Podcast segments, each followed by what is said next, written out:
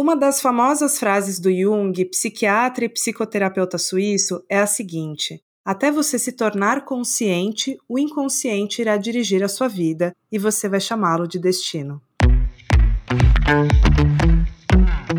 Eu sou a Vicky Fernandes, psicanalista e publicitária, e esse é o podcast Neurotiquem? Aqui a psicanálise e assuntos relacionados serão abordados com uma linguagem democrática. Fica à vontade, o divã é todo seu.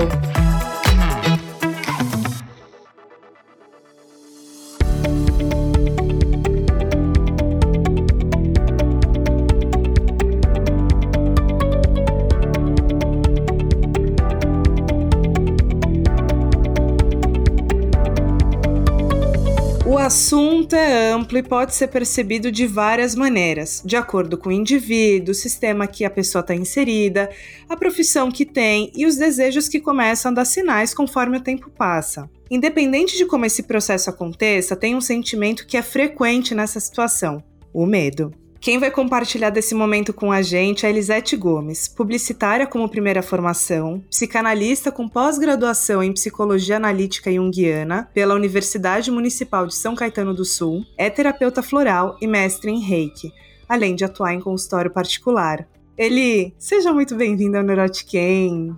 Oi, Vitória. Estou muito feliz de estar aqui. Agradeço o convite para a gente poder falar um pouco sobre um tema tão atual, né? E poder fazer as pessoas pensarem um pouquinho sobre o assunto, né? Já tá valendo. é isso. Tanta gente, né? Não sei se você já percebeu, mas ou se aconteceu no seu núcleo, mas muitas pessoas é, falando sobre a possibilidade de mudar de carreira. Acho que essa pandemia deu aí um, uma abertura, né? Tenha sido um pouco mais forçada, tenha sido mais pelo desejo do indivíduo, mas tem uma movimentação acontecendo, muito mais do que antes. Impressionante. Não, eu percebi aqui no consultório as demandas aumentaram com relação a isso. Parece que foi um gatilhão né, para as pessoas entrarem em contato com algumas coisas e foram desafiadas a isso. Então, sim, também percebo que deu uma aumentada nisso. A gente parece que saiu do automático para olhar para isso, entendeu? Super. E olha, vou te falar que esse é um dos assuntos que eu mais queria falar aqui no podcast, mas provavelmente o que eu mais precisei esperar alguns conteúdos internos maturarem para poder falar por aqui. Chegou por fim o episódio sobre transição de carreira, minha gente. Então, a Eli e eu decidimos decidimos aqui direcionar esse papo e falar mais sobre como o medo está inserido em mudanças desse porte. De modo geral, a gente percebe que tem dois movimentos principais nas mudanças que o indivíduo se propõe a fazer em relação à carreira, seja ele como opção ou como imposição.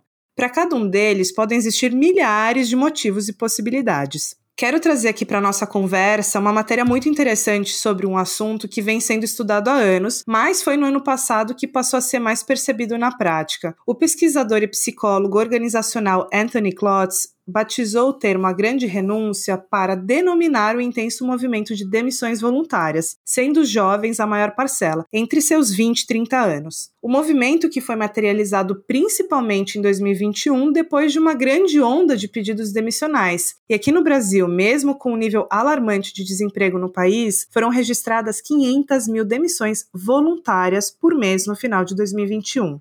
Bom, esse movimento mostra que muitas pessoas foram movidas pela opção de mudança, mas isso não quer dizer que não tenham sentido medo. Agora, quem foi demitido e precisou se movimentar em um momento de crise como que a gente vive hoje, teve a imposição como condição principal. Um dado assustador que foi levantado pelo IBGE na Pesquisa Nacional por Amostra de Domicílios Contínua mostra que em agosto de 2020, no período mais agudo da crise, 1.400 trabalhadores brasileiros perderam o emprego por hora. Eli, como a relação com os nossos medos interfere nas tomadas de decisões, como por exemplo uma tomada de decisão de mudança de carreira? É, então, aí a gente vê duas frentes distintas, né, Vitória? Aquela da, da insatisfação e que a pessoa acaba entendendo que tem o desejo da transição de carreira, mas tem medo, e aquela qual ele é jogado para fora ali e ele tem que se reinventar para sobreviver, né? E, e, engraçado porque o medo ele trabalha de formas diferentes ali, né? O medo ele está muito relacionado com a questão da sobrevivência, né? Do instinto, né? De, de te proteger de alguma coisa que, que te é colocado ali na frente e você tem que arranjar um caminho para elaborar aquilo e arranjar uma solução, né? Rápida. Então, quando você é despedido, dispensado, né, numa função, e como aconteceu com milhares de pessoas na pandemia, o medo, ele faz você reagir rápido, né? Ou ele pode te paralisar a ponto de você não conseguir sair do lugar. Então, tudo vai de como você vai encarar a situação. Uhum. O medo que paralisa é aquele medo que você fica o tempo inteiro tentando regular, modular a angústia existente entre o que eu tinha e o que eu vou fazer. Uhum. Como eu vou fazer? Por onde eu vou fazer? Né? Aí começa aquela coisa de você pensar, pensar, pensar, né, no seu pensamento. Uhum. Então, tem pessoas que decidem mais rápido ir um caminho. E tem pessoas que não conseguem fazer essa decisão acontecer. Uhum. Então a angústia se estende por um período muito maior, uhum. né? Mas o medo, como todo mundo fala, é um grande vilão quando você coloca ele para debaixo do tapete. Nossa, super. Ele existe, ele tá lá, te mostrando que alguma coisa não tá legal e você não quer olhar para aquilo. Uhum. Quando você é forçado a olhar, não tem como escapar dele, entendeu? Você tem que passar por aquilo. Então eu acho que ele é um mobilizador, né? Ele faz o movimento acontecer e ao mesmo tempo ele pode te paralisar se você não consegue olhar para aquilo com carinho, tomar as decisões, né, enfrentar aquilo que tem que ser enfrentado, né, se torna um, um, um sintoma, né, você pode aí ter outros problemas de saúde porque você não consegue lidar, né? Crise de pânico, crise de ansiedade, e aí vai, né? Uma série de outras coisas que as neuroses que vão criando na cabeça. Então, o medo, ele tem essa função, mas a gente não consegue viver sem ele, tá? Olha. Então, bora entender o que, que ele quer dizer. Medo, para mim, é uma tarefa. É uma tarefa daquilo que tem que ser visto, né? Visto e cumprido. Nossa, gostei disso. É, ele acaba sendo uma tarefa também, né? Ele coloca você de frente com aquilo que você uhum. tem que elaborar. Total. Nossa, faz muito sentido. Eu tava ainda num, num movimento mais. É, não que deixe de ser acolhedor pensar no medo como uma tarefa, mas eu tava pensando, cara, o medo como aliado.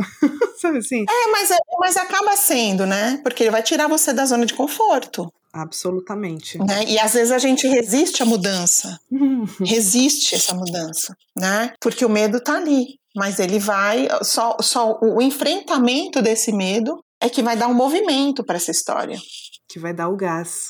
Exatamente. de você correr atrás e buscar alguma coisa que faça sentido para você, para sua vida, né? Uhum. Porque você fica preso nessa, nessa história, né? Parece que alguma coisa maior ali dentro te mobilizando para que isso aconteça. Então, todo mundo coloca o medo como um vilão, e, e eu falo para as pessoas, gente, vamos encarar a dor, né? Vamos encarar.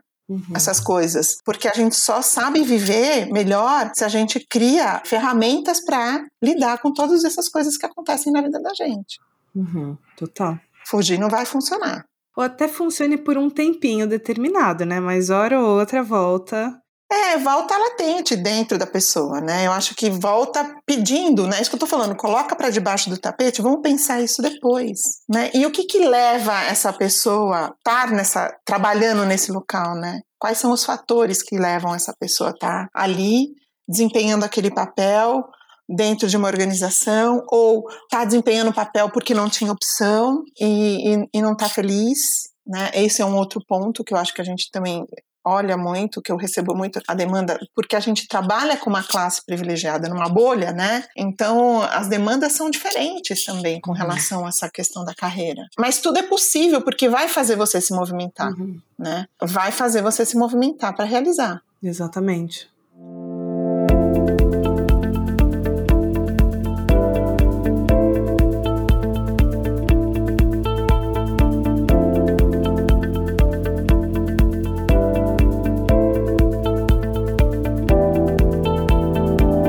Coisa que eu pensei, ele tem um lugar, né? Por mais que muitas vezes o indivíduo já saiba que não seja o melhor lugar para ele, para ela, mas se mantém ali porque ali é o conhecido.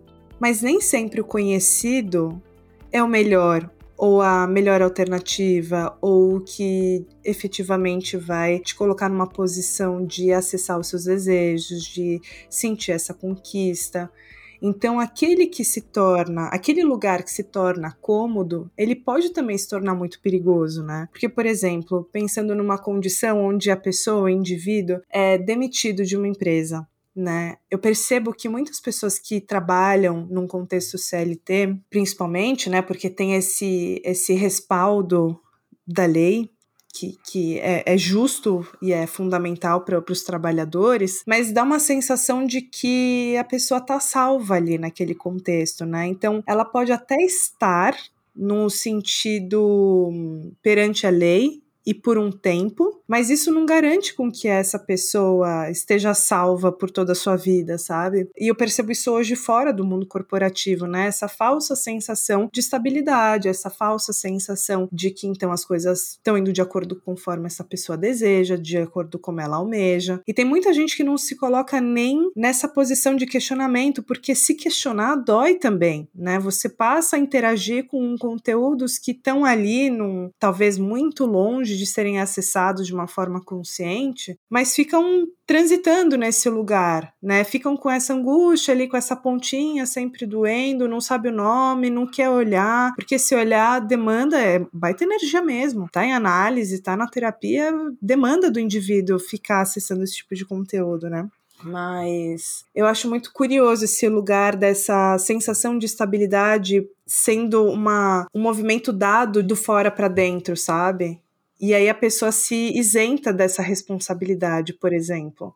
É, a sensação é que ele ainda precisa de um pai e de uma mãe, né? Se você parar para pensar, né? Exato. Então, tá lá, a empresa tá fazendo aquele papel de nutrir, né? Então você fica lá, sim, né? Recebendo, executando, então trocando ali o seu trabalho, recebendo aquilo, fica uma coisa mecânica, né? Você tá ali cumprindo uma função, uhum. certo? Que em algum momento pode ter feito sentido na tua vida, mas a, a, a, nossa psique é dinâmica, né? A gente precisa viver e ter experiências na vida, né? Então eu, eu entendo que sim, a gente se acomoda, diante de algumas facilidades, porque a gente criar algo novo vai pedir muito dessa pessoa, mas pode realizar muito essa pessoa também, né? Pode levar essa pessoa em um outro nível. Então o medo, né, uhum. entra e começa ali, né? Ele começa a mostrar suas garrinhas ali. Poxa, mas eu vou, né? Porque assim, quando a gente vai escolher um caminho profissional, né, não quando a gente pode escolher, né, não quando a vida nos coloca dentro de um lugar ali onde você não tem escolha, então você tem que trilhar aquele caminho para sobreviver, você vai tendo as suas conquistas em cima daquilo, uhum. né? E aí o olhar do outro, que é o seu chefe, o olhar da sociedade, o olhar do seu pai, o olhar dos seus amigos em relação ao seu profissional, também vai alimentando isso de você estar no lugar que seja satisfatório. Porém, será que a sua alma quer estar lá? Uhum. Será que era aquilo que você gostaria de estar? Será que você já vive, não vivenciou o suficiente daquilo como experiência uhum. e você quer mudar? A gente está falando das pessoas uhum. que querem mudar. Sim. Né? A crise vem disso. Poxa, será que a gente tinha como costume, né, muito antigo, e eu acho que isso é arquetípico, que a gente nasce e a gente precisa cumprir uma função só, né? A gente nasce, tem que se desenvolver, aí você tem que é, estudar, aí você tem que, hoje, né, trabalhar, aí você tem que constituir família, uhum. você tem um modelo que você tem que seguir, né? E, e se você não não quer seguir aquele modelo, né? Você já está fora do contexto, uhum. dentro do seu profissional. Uhum. Então as pessoas acabam indo no automático de tudo isso. Né? Parece que a gente tem que se justificar, né, contra essas estruturas impostas, pelo que a expectativa e idealização dos outros interfere na sua vida. É, mas isso está no inconsciente coletivo, isso vem muito mais forte da gente do que só o externo, está dentro da gente, ele está dentro. Tem o um movimento externo que olha para isso e tem o que está dentro da gente, então é um confronto aí, uhum. né? E aí precisa realmente é, modular, mas a gente percebe o quanto é angustiante isso para as pessoas, né? Então tá lá, ganhando super bem, numa empresa super bacana, né? Sendo reconhecido, tendo conquistado bens materiais, tendo conseguido manter uma vida mais infeliz, depressivo, doente, né? Angustiado, uhum. tendo crise de pânico. Por quê? A que custo? É, o que que tá faltando? Aí você fala, nossa, o cara não, né? Vai entrar o julgamento do outro, né? O cara não tá satisfeito com nada. E não é isso. É que o self dessa pessoa, né? O si mesmo dele, o que ele veio para realizar, às vezes aquilo já acabou e ele tem que transformar, mas ele fica preso a tudo isso. Uhum. Super. Queria pegar um gancho aqui ele e já justificando de uma certa forma por que que esse episódio ele precisou ter seus conteúdos um pouquinho mais maturados para vir aqui falar para vocês ouvintes. Eu não sei se todos sabem, mas eu fiz recentemente uma transição de carreira. É, esse mês eu tô indo pro décimo mês dessa transição e por muitos anos da minha vida eu fiquei encurralada mesmo, engaiolada numa expectativa que eu que o externo tinha sobre mim, né? E o externo eu tô falando não só a sociedade como família também. E tinha ali um modus operandi que precisava funcionar dessa forma, porque em algum momento se mostrou uh, produtivo, se mostrou valorizado por alguém da família e que talvez a única forma de sobreviver, subsistir no mundo seria ganhando dinheiro por meio de um CNPJ, de uma empresa, né? Então, eu comecei a trilhar minha vida na publicidade, eu sempre trabalhei no marketing, nunca trabalhei em agência e fui construindo isso ao longo de 11 anos, né? E lógico que depois de 11 anos você já tem outro tipo de respaldo, outro tipo de experiência. Então, você pensar em qualquer momento fazer uma movimentação e literalmente começar do zero, muitas vezes pode ser desanimador. Você fala, pô, e tudo isso que eu construí até agora vai para onde, né? Eu acho que é importante todos saberem e terem essa consciência de que, independente de qual tenha sido o seu caminho, se você optou pela engenharia e na sequência você quer fazer, sei lá, artes cênicas, muito do seu dessa pessoa, desse seu eu que vai começar a estudar teatro, também vai carregar muito de uma experiência bacana na engenharia. Talvez essas duas uh, profissões ou matérias não estejam tão correlacionadas, mas elas têm algo em comum. E eu acho que o mais incrível, assim, que eu venho descobrindo, até em mim mesma, é muito da vitória marqueteira tem também é, na Vitória psicanalista, né? E eu trabalhei com as duas coisas ao mesmo tempo também. Então, muito da Vitória psicanalista estava no marketing. Então, isso nos torna ainda mais únicos, né? Pode ser, ah, mas não tem nada a ver uma coisa com a outra. Tem e não tem, porque a gente está falando de pessoas também ao mesmo tempo, não é? Não tem a ver, não é que tem, não tem. Você não precisa deixar de ser uma coisa para ser outra. Você vai acumular uhum. funções dentro de si. Né? Todas as experiências que você vive são suas. Então você não vai deixar de ser publicitária. Você só está hoje atuando mais dentro da sua área de psicanálise, mas a, a, a publicidade está em você, fazendo podcast, uhum. falando sobre isso, né? Eu, eu, lembro que na minha infância eu queria trabalhar no Projeto Rondon, não sei nem se você sabe o que, que é isso, né? Não. O Projeto Rondon era, era um, um projeto do governo, né? De levar saúde para as populações ribeirinhas da Amazônia. Então, você imagina 50 anos atrás, vai, 40 anos atrás, isso. Era uma coisa. Eu achava o máximo, mas eu nunca ia ser médica. Não estava dentro de mim ser médica. Mas existia uma pessoa que gostava de cuidar ali. Uhum. Né? E eu sempre também tive essa habilidade para comunicar. E aí também fui para a área de comunicação. Então, uma coisa não esgota a outra. Acho que uma coisa complementa a outra. Uhum. E também abre possibilidades de você fazer alguma coisa diferente juntando as coisas. Uhum. Né? Hoje a gente vê muito engenheiro químico, terapeuta floral, né? dentro do meu mundo aqui da terapia floral. Uhum. A gente vê médico, né? Ah, mas está cuidando, mas o engenheiro químico, né? Você começa a ver as pessoas que fazem a mudança de carreira, vão buscando, porque a alma dela está pedindo para olhar para alguma coisa que faça muito sentido. E hoje eu arrisco dizer uma coisa: essas grandes empresas, elas têm que, além de produzir e oferecer o que elas oferecem no mercado, para o seu público interno, oferecer algo mais ligado ao que eles sentem do universo e pensam do universo, entendeu? É uma ligação do tipo assim: tem que fazer sentido trabalhar naquela empresa. Porque você pega uma qualidade daquela pessoa e você traz um sentido para ali entendeu? Então você pega, uhum. ah, eu trabalho em X empresa hoje, né? A gente não vai falar não, porque aquela empresa se preocupa com o meio ambiente, isso vai dizendo sobre a pessoa. Então, hoje os empregos também são escolhidos dessa forma. O ser humano não está mais só preocupado com o ganhar, ter, acumular. Não, ele quer o significado daquilo na sua vida, para a experiência da vida. Uhum. E a gente não pode bloquear isso, porque isso vai vir uma hora ou outra vai vir dentro de si. A vida vai cobrar, né? O self, é, ele age de uma forma que ele vai te cobrar.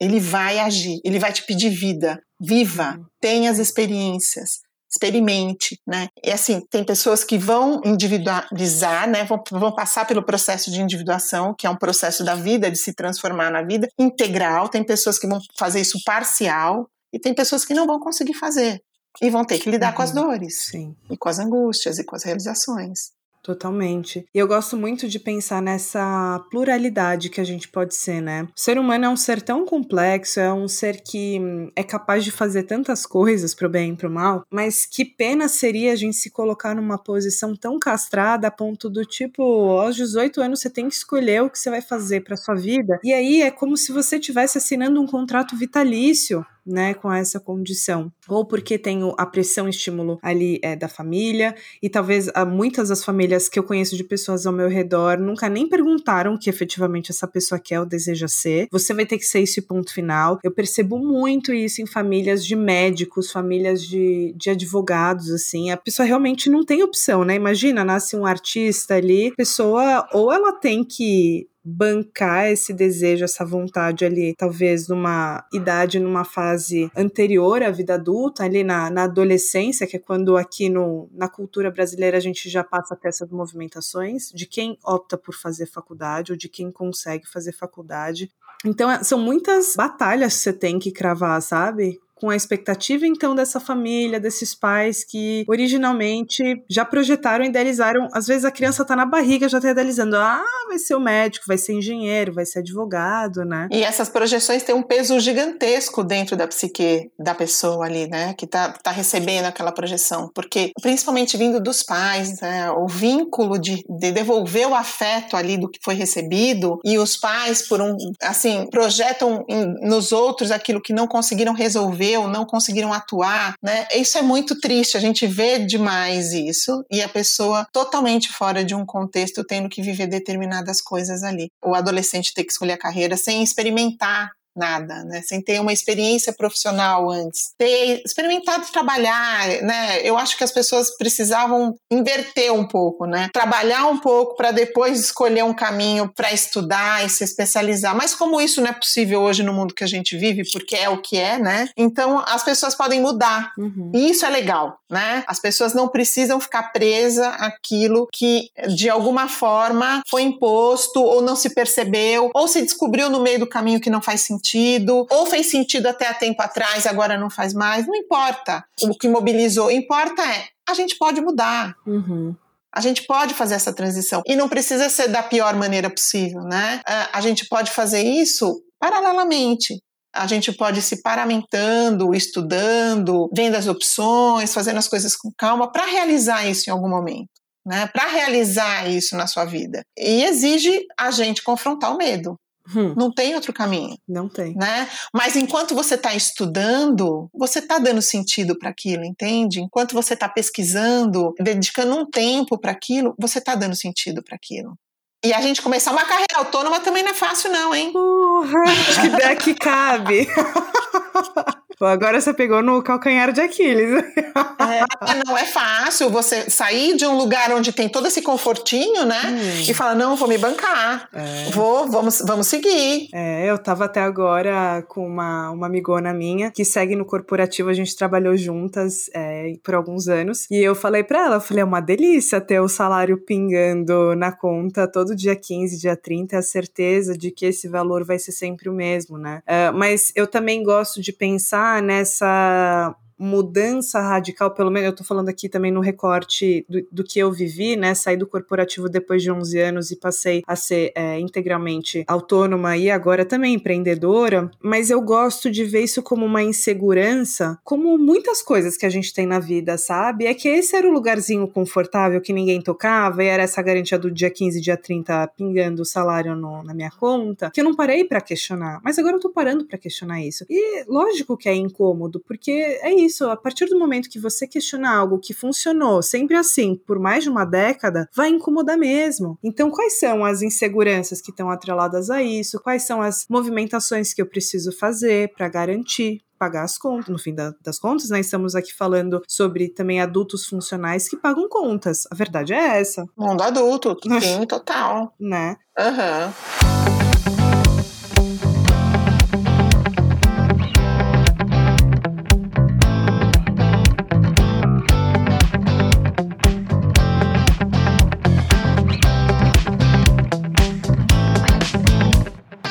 Mas eu até queria pegar o gancho, ele e contar brevemente por que, que você está aqui hoje. Ai, meu Deus! Porque não, não é à toa, gente, não é nada à toa. Em 2015, no primeiro dia, o segundo dia de janeiro, acho que foi no primeiro dia de janeiro, eu tava numa praia do litoral norte com uma outra colega e aí eu mandei uma mensagem pra Juliana Jabra, que é minha amiga, e falei: Oi, amiga, você tá por aí? Eu vi que você tá no litoral norte. Falei, ah, vem passar aqui o dia, tô eu e minha família, que a gente tá de boa. Eu falei, ah, então tá bom, vamos sim. Chamei essa outra amiga, que é a Vitória Tusa, e a gente foi encontrar com vocês na casa de praia que a família tem. Que eu nem te conhecia, né? Isso, a gente se conheceu esse dia, a gente foi em 2015. E aí a gente tava assim, abrimos todo mundo umas cervejas na beira da piscina, conversando, pipipipopopó. Eis que ele começa a me contar da vida dela começa a falar que ela se formou em comunicação social, que trabalhou em agência, contou sobre um período particular e pessoal da vida dela que precisou fazer mudanças, precisou sair do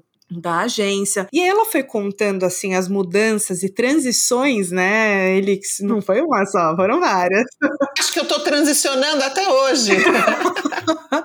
e aí ela me contando assim, oh, gente, que história incrível incrível, interessante. Putz, ela era publicitária e hoje é psicanalista e tá e continua estudando e tem dois filhos. Eu assim, eu, meu, que foda, sabe? Que incrível. E fiquei com isso na cabeça. E esse dia, eu acho que a gente, eu acho que se a gente dormiu foi só uma noite ali com vocês e logo na sequência a gente voltou para essa outra praia. Mas foi, mas foi um papo muito longo, né? Foi. E foi assim, mas é isso, a gente tava ali, né, com, com álcool envolvido e piscina, verão, primeiro dia do ano. E aí, por que, que eu tô falando isso, gente? Porque tem algumas pessoas que ficam se questionando, tá, mas de onde eu descubro se eu gosto de uma outra coisa? Eu te falo, às vezes é uma conversa à beira da piscina que você não faz a menor ideia do que aquilo pode ser no futuro. Então, assim, guardem a informação, comecinho de 2015, tá? Passou 2015 inteiro, 2016 foi um ano muito difícil na minha vida. É, eu perdi, no fim de 2015, uma pessoa e no comecinho de 2016 outra pessoa é, da minha família. Então foram duas mortes num período de um mês e meio que foram muito difíceis para mim. E nesse momento eu pensei, cara, o que, que eu faço da minha vida? Não, eu me senti uma planta, porque assim, acordava, ia ao trabalho, muitas vezes ou quase semanalmente ia para um happy hour, voltava para casa e era essa a minha vida. Não que tenha algo de errado, mas aquilo me incomodava. E aí, no finzinho de 2016, eu passei a me questionar do que coisas que eu posso fazer para me sentir um pouquinho mais útil para o mundo, seja devolvendo carinho, atenção para alguma pessoa que, que precise ou que esteja em vulnerabilidade social, ou o que, que eu posso estudar para me reconectar com aquilo que estava se apresentando como um vazio naquele momento.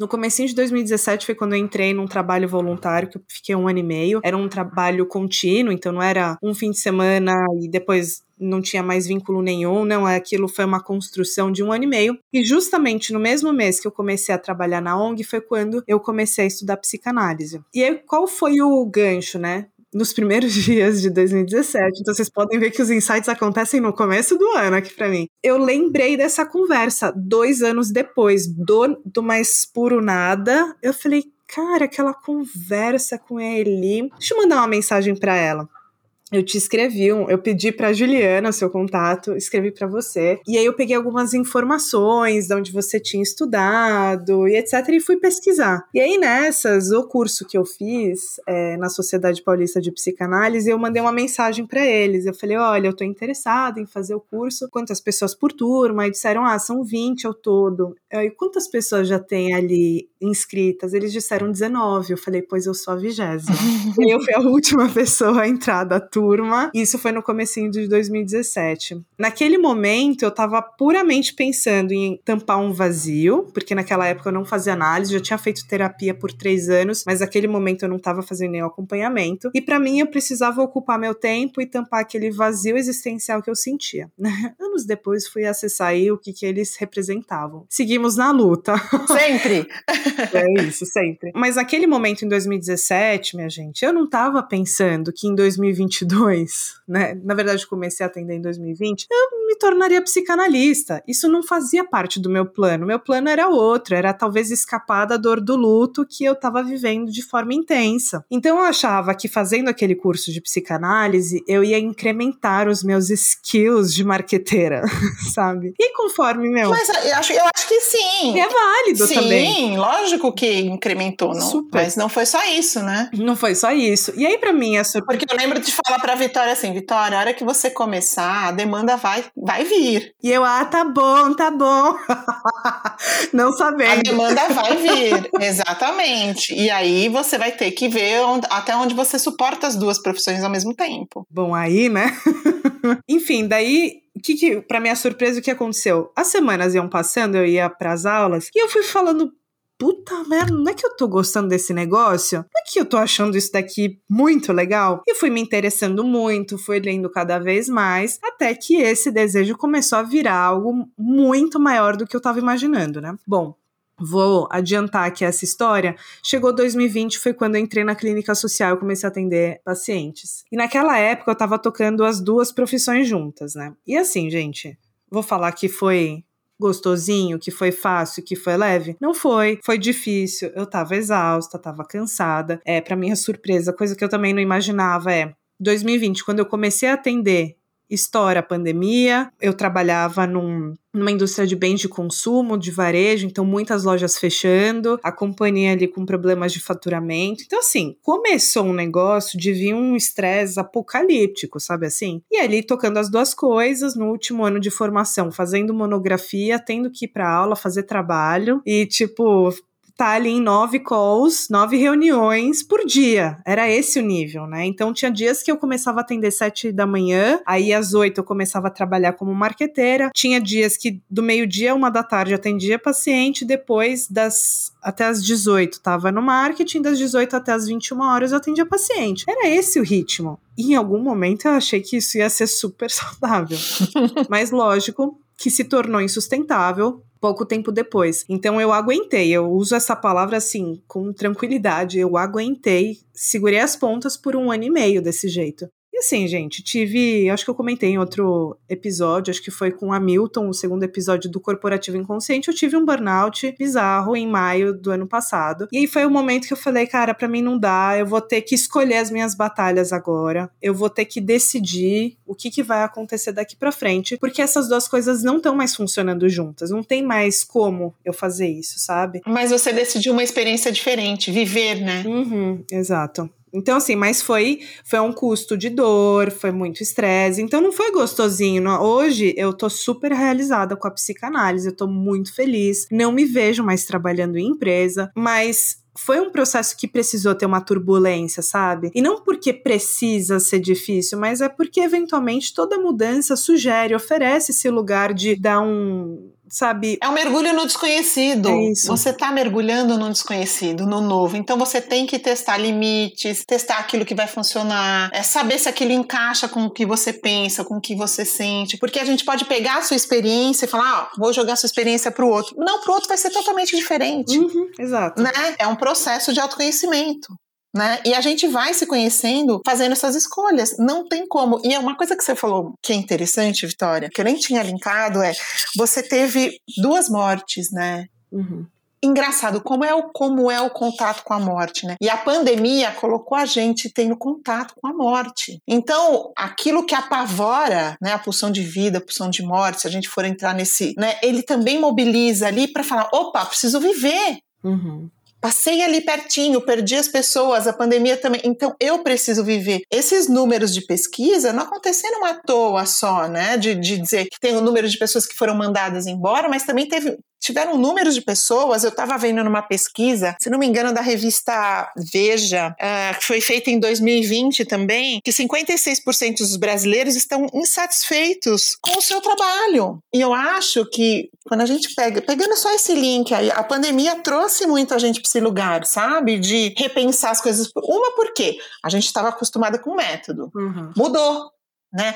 Eu vi professores, atendo professores insanos, tendo que se reinventar, ter Nossa. contato com a tecnologia, tendo que aprender. Tendo... Então, tirou a pessoa da zona de conforto, colocou ela com medo, mas ela teve que enfrentar. É. Então, assim, e elas se transformaram. Elas ganharam algo mais na vida. Uhum. Foi doloroso? Foi doloroso. Eu tenho pessoas que foram para o home office, por exemplo, não querem mais voltar, porque descobriram que lá são mais produtivos. Empresas que também já têm esse olhar. Então, assim, Olha como o encontro com o medo da morte mobilizou tanta transformação.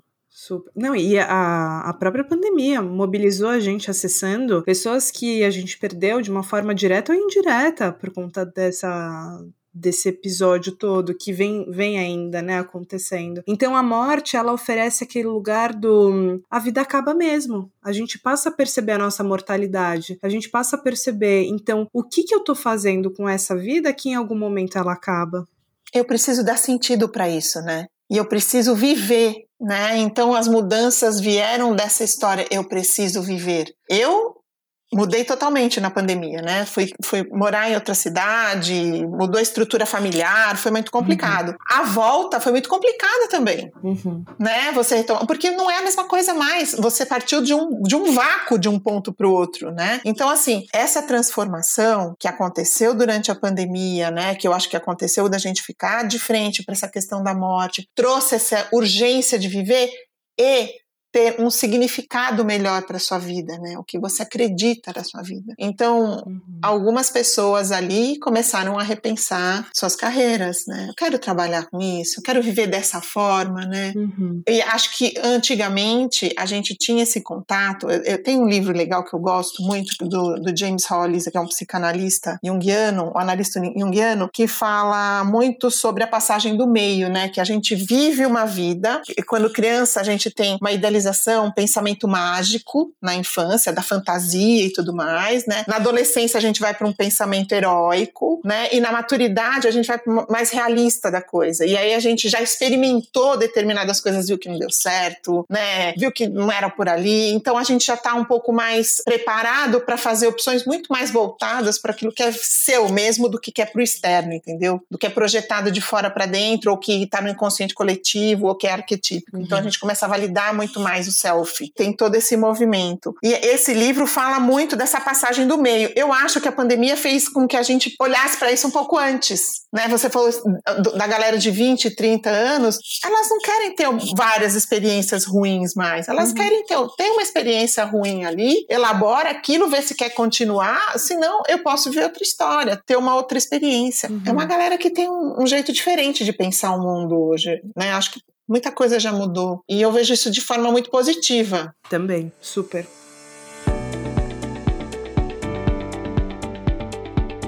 Acho que agrega muito, né? Sim. E coloca a gente de outras gerações, a geração Z principalmente, né? Eu sou da geração dos millennials, a perceber isso de outras formas. É uma galera que hoje não tá necessariamente dando nome pro gênero, eles já estão falando qual é o pronome deles. E ponto final, entendeu? Vocês que lutem para entender, porque a informação ela tá dada. Acessa quem quer, acessa quem tá afim. E eu acho que é uma movimentação. Eu também percebo muitas pessoas mais um, de outras gerações apontando muito que são pessoas que não se mantêm por muito tempo num só lugar. E eu posso questionar, mas bom, não tem certo e errado, tem como o outro percebe o entorno, né? Mas Eli, eu queria até aproveitar esse gancho. Você falou em alguns momentos sobre o self. Você quer explicar um pouquinho mais pra gente o que, que é o self no, nesse contexto do Jung?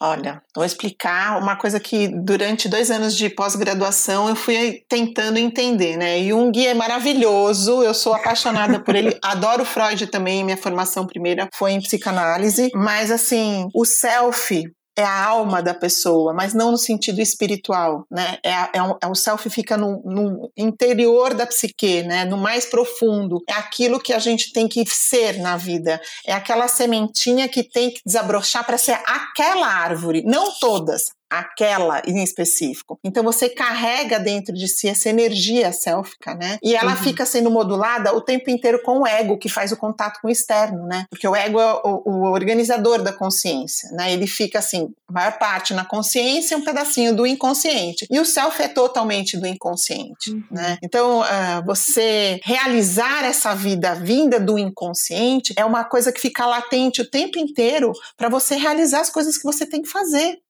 Então, essa angústia vem desse lugar, né? Ou você está no caminho da realização daquilo que você tem que fazer naquele momento, ou quando você foge daquilo e tem que realizar, você vai para aquele lugar. Uhum. E a vida vai te trazendo as situações para que você transponha isso, viva, né? Ele é dinâmico, o self. Né? Ele se transforma. Então, mas ele tem a sementinha lá do que ele veio para ser.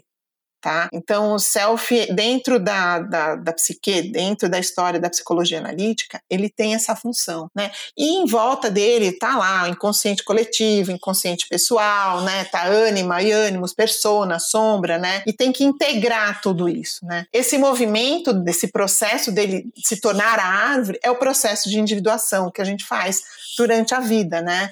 que a gente vai vivendo e transcorrendo e fazendo as nossas escolhas, passando as nossas dificuldades, é, as nossas angústias. Eu digo que a melhor forma de lidar com o self é se autoconhecendo. Né? Uhum. Não tem como fugir daí, uhum. né? Porque daí você consegue lidar com aquilo que é teu, que é único, que pode ser uma qualidade, que pode ser uma dificuldade e que está ali latente, querendo uhum. falar com você o tempo inteiro, né? Uhum. Ele quer falar.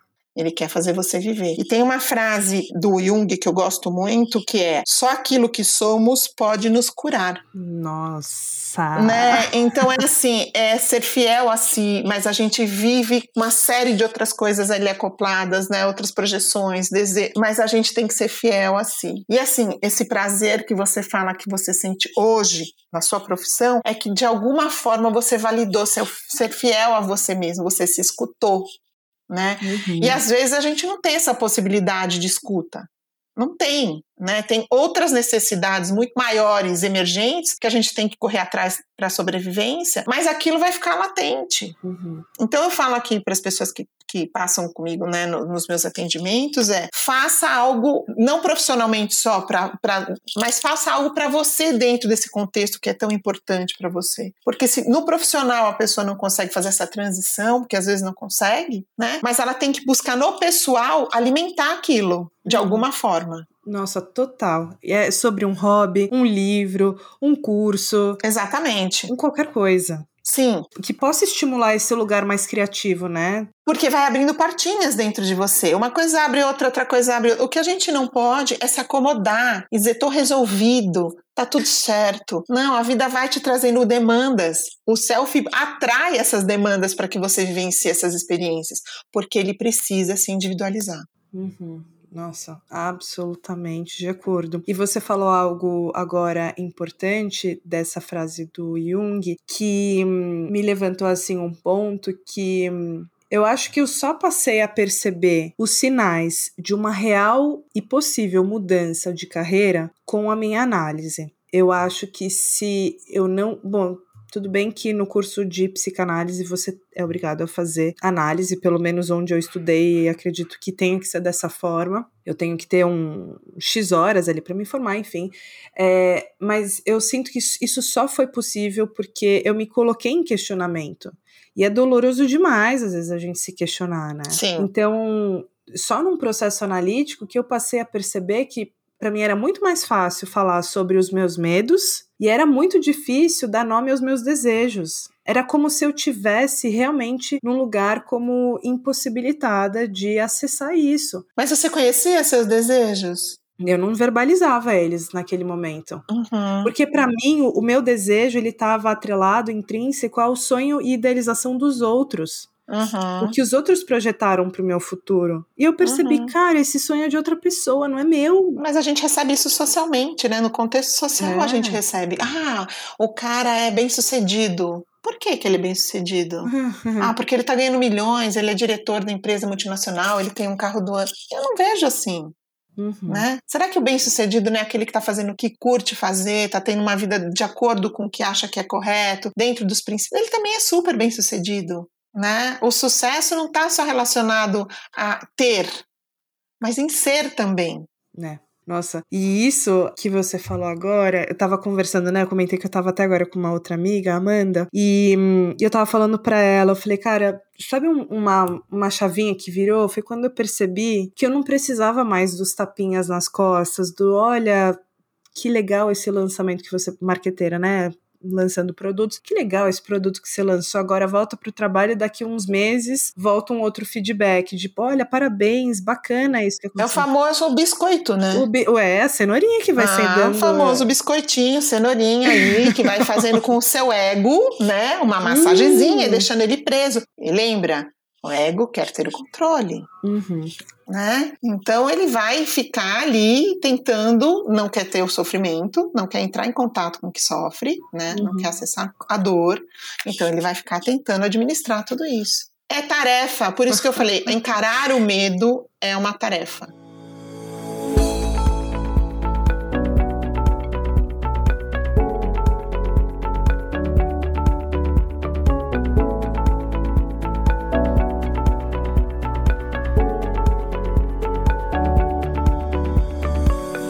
Eli, eu vou seguir agora para as perguntas. Porque ali eu sempre abro a, a possibilidade de, de, ter mais trocas e sempre saem ideias muito bacanas ali das pessoas que eu tenho no meu no meu Instagram pessoal, em alguns momentos eu também faço no, no perfil do Neurotic Game. E eu, eu selecionei duas perguntas aqui, eu queria fazê-las para você. A primeira delas é: existe um momento certo para fazer a virada de carreira? São os sinais? Ah, eu acho que depende, né? Eu acho que a virada de carreira vem de algum desejo, né? Não, não existe um momento que eu vou falar, ah, com 20 anos, com 30 anos. Eu, eu acho que não. Eu acho que vem do desejo, né? Vem de você escutar, dar o ouvido para esse desejo, né? E também estudar as possibilidades dessa transição de carreira, né? Como fazer isso? Até porque a gente não pode, ah, quero ser isso, vou chutar tudo. Não dá né? O mundo adulto pede outras coisas, outro comportamento, né? Eu acho que depende, né? Eu, eu acredito que uma pessoa que não tenha tantos compromissos sociais consiga fazer uma transição, uma escolha. Por isso que acho que na fase da adolescência, de uma bolha, né, de, da sociedade mais privilegiada, você consiga transicionar melhor. Mas para aquela pessoa ali que está ali, tendo que trabalhar o dia inteiro, das sete da manhã até às seis da tarde, pega o busão, vai estudar, vai para a faculdade, gastou uma, uma grana para se formar, tudo. Você acha que vai ser fácil para ela abrir mão de uma carreira? Não, não vai. É um outro lugar que a gente fala, né? Conquistou uma série de coisas que não tinha materialmente. Então, são outros valores que estão por trás desses desejos ali, que também tem que ser pesados caso a caso, né? Mas eu acho que sim, a gente tem que dar voz a nossa alma de alguma forma, né? Seja através de um estudo, de participar de grupos de estudos, de leitura, porque isso vai abrindo portas e possibilidades na nossa vida, né? O que a gente não pode é não olhar para isso. Ah, tá doendo, põe embaixo do tapete e deixa lá. Não vou olhar. Não, tem que olhar, né? E tem que pensar sobre isso, usar a massa crítica que se tem sobre isso, né? E se conhecer, isso é meu? Isso veio de mim? Ou isso foi projetado para mim? Né? Eu quero viver isso. Eu quero continuar nisso. Eu posso sair disso? Tem que se questionar o tempo inteiro, né? Como eu vou fazer isso? Vou montar um plano de ação para isso? Eu acho que é, é um caminhar, né? E esse caminhar que é legal, e as pessoas têm medo do caminhar, porque tem medo do que vão encontrar e passa a balançar demais a estrutura, entendeu?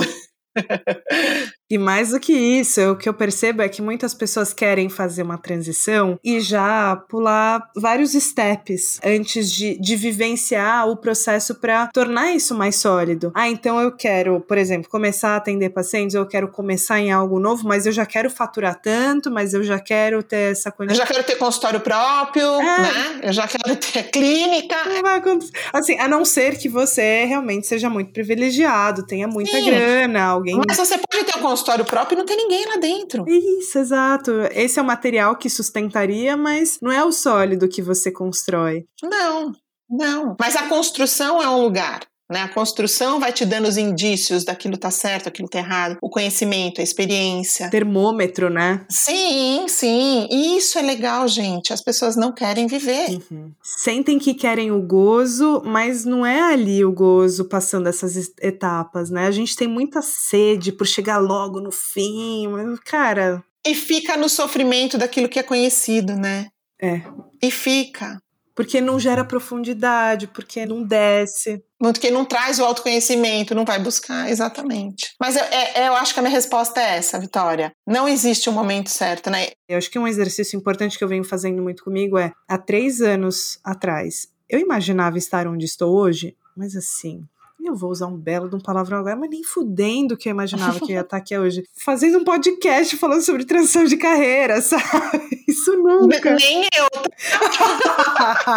Cara, isso era fora de cogitação. E olha que eu tava já num processo de acessar, de perceber, de achar que era talvez esse o caminho. Mas olha que surpresa boa, essa pluralidade do poder ser o que se quer, sabe? E hum, vou já aproveitar esse, esse plural e ir para a segunda e última pergunta, que é a seguinte: como saber qual caminho seguir quando se tem mais de uma opção? Hum, eu acho que estudando esses caminhos, né? Você pensando sobre eles, experimentando de alguma forma, não a vivência completa, mas partes dessa vivência que possa te trazer né? Ou elencando, vou primeiro por esse, depois eu vou por aquele. É assim, a dúvida sempre vai existir. Estou fazendo o caminho correto, né? Estou fazendo, será que é a melhor opção? Será que eu vou dar certo? Essas questões, esses questionamentos vão existir. Tenho esse caminho construído, tem esse caminho que pode ser legal, mas você vai ter que escolher um. Vai ter que escolher um para colocar sua energia. Tem pessoas que escolhem mais do que um caminho? Sim. Tem pessoas que escolhem mais do que um caminho. Mas aí você vai pegar a sua energia e vai dividir. E eu enxergo o seguinte: tudo que você coloca energia, quanto mais energia você coloca naquilo e trabalha em cima daquilo, o, que você está plantando, você vai trazer os seus frutos de uma forma mais rápida. Né, em cima da energia que se coloca, e se os sinais de que aquilo que você está fazendo está correto, né? Porque às vezes você está num caminho que, meu, as portas não se abrem, aquilo não funciona, acontece uma fala, para aí, não, talvez eu tenha que repensar, vamos fazer um desvio a colar. E, e tem que usar essa percepção que a gente tem. Né? A gente tem que começar a trabalhar a percepção que a gente tem e que a gente não usa a gente só vai para o concreto, então vamos percebendo. Né? Eu acho que vai ter que fazer uma escolha ali faça um exercício bem legal aqui. Uhum. Anota o que você acha legal, porque você tira do seu pensamento e você faz uma lista do que é bom e o que não é ruim, o que é possível e o que não é possível, e você vai visualizar uhum. aquilo, você já vai trazer para o material de alguma forma a ideia. Né? É, eu falo às pessoas que têm sonhos também, anotem seus sonhos, vamos falar sobre o que os seus sonhos significam para você, né? Qual o significado simbólico que uhum. tá, o seu inconsciente está querendo dizer para você através dos seus uhum. sonhos? Porque ele também está ali, se o self está lá dentro, tá querendo falar, né? Então, vamos ver o que, que, o que, que vem, né? Mas é processo isso, não adianta que não tem pronto. Eu acho que dentro da vivência, da experiência da vida, né? Eu acho que não dá para a gente pegar uma experiência e colocar para todas as pessoas como modelo. A gente recebe muitos modelos, muitos modelos, né? A gente aprende com os modelos? Sim mas eles não vão se encaixar 100% em você. Você sempre vai ter que dar uma adaptadinha para quem você é, dentro das suas necessidades pessoais, né? E a gente aprende por esse caminho também. E que bom, né? que bom, a gente não comete tantos erros também, né? Mas assim, o que a gente não pode é pegar o medo dos outros, também que isso é importante, que a gente sofre muito, e aceitar como nosso. Uhum, exato. Por isso, minha gente, que a análise e terapia são tão importantes. E olha, algo que eu falo com muita frequência, eu acho que pelo menos, pelo menos uma vez por semana eu repito isso para alguém ou para mim mesma, é escute sua intuição.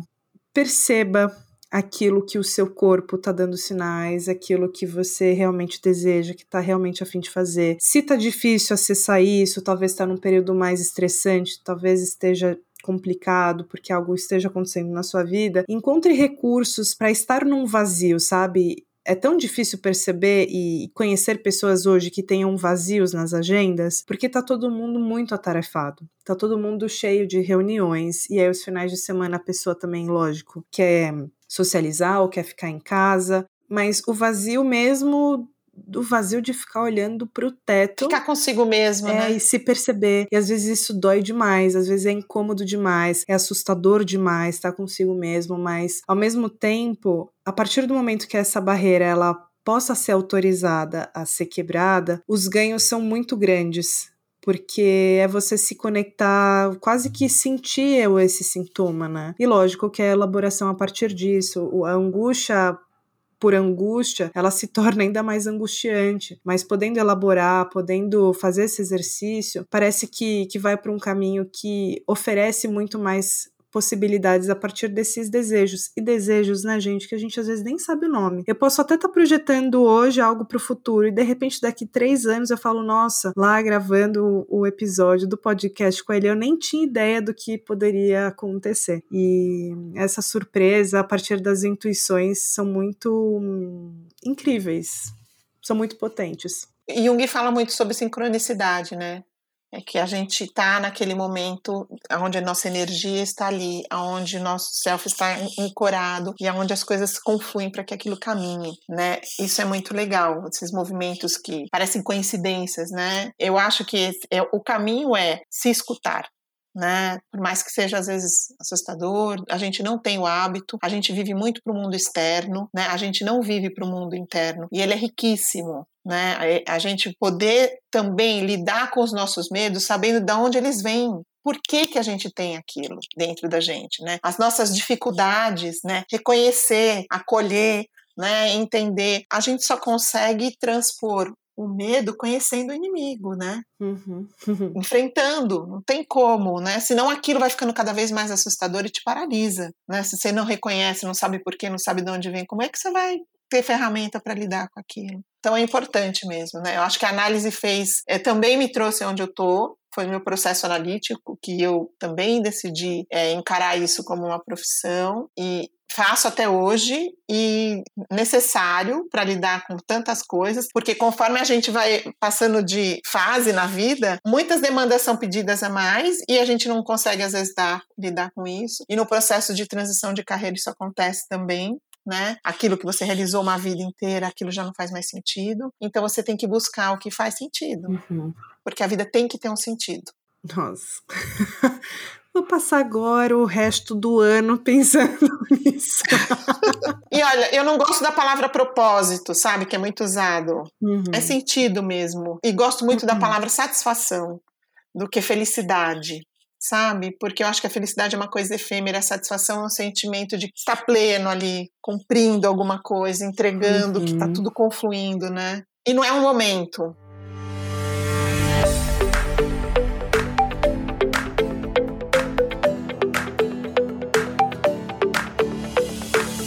Ele, uma satisfação te receber aqui no, podcast. Vicky, eu que agradeço e espero ter contribuído de alguma forma para a gente fazer alguma reflexão sobre o assunto aí. Esse é meu jeito de trabalhar, não muito acadêmico, né? Ai, Mas é o meu jeito, né? Meu, meu formato mais leve, talvez, para falar sobre algumas coisas, também com um ponto de vista pessoal muito grande. Esse é o grande propósito. esse é o grande sentido daqui do podcast, a gente democratizar uma linguagem tão elitizada e tão distante que é a psicanálise. Então, esse exercício da gente trazer um pouco mais próximo das pessoas mesmo, não colocar essa obrigatoriedade e distância acadêmica, porque talvez o que importe mesmo a gente tá cada vez mais próximos uns aos outros. Eli, mais uma vez, satisfação em te receber aqui. Eu sou muito grata por aquela conversa em 2015, porque foi ela que me fez chegar onde estamos aqui hoje e eu sou muito feliz porque hum, estou muito feliz, porque se não fosse isso, eu não sei o que seria hoje de mim, sinceramente. Acho que eu talvez teria chegado na psicanálise por alguma outra via, mas com certeza você foi impulsionadora, você foi aí aqui plantou essa sementinha por primeira vez. Então, mais uma vez, sou eternamente grata por você. Ai, eu que agradeço, Vicky. Muito obrigada por todo esse carinho. Fico até sem graça de receber um elogio, um abraço assim, um abraço através da voz, é. mas eu tô muito feliz de estar aqui também e também de alguma forma poder contribuir na vida das pessoas para essa transição Uhum. que é tão importante, né? E assim, desempenhar esse meu papel que lá atrás eu queria, né? A criança queria ajudar as pessoas, né? Olha só. Eu tô cumprindo isso de alguma forma, gente. Por isso que eu tô falando, os caminhos não são os caminhos. Eu não tô lá no projeto Rondon, mas eu indo uma natureza dentro de mim que pede isso. Então é, é visto por aí também, tá? Eu agradeço muito, pessoal. Espero que vocês tenham gostado.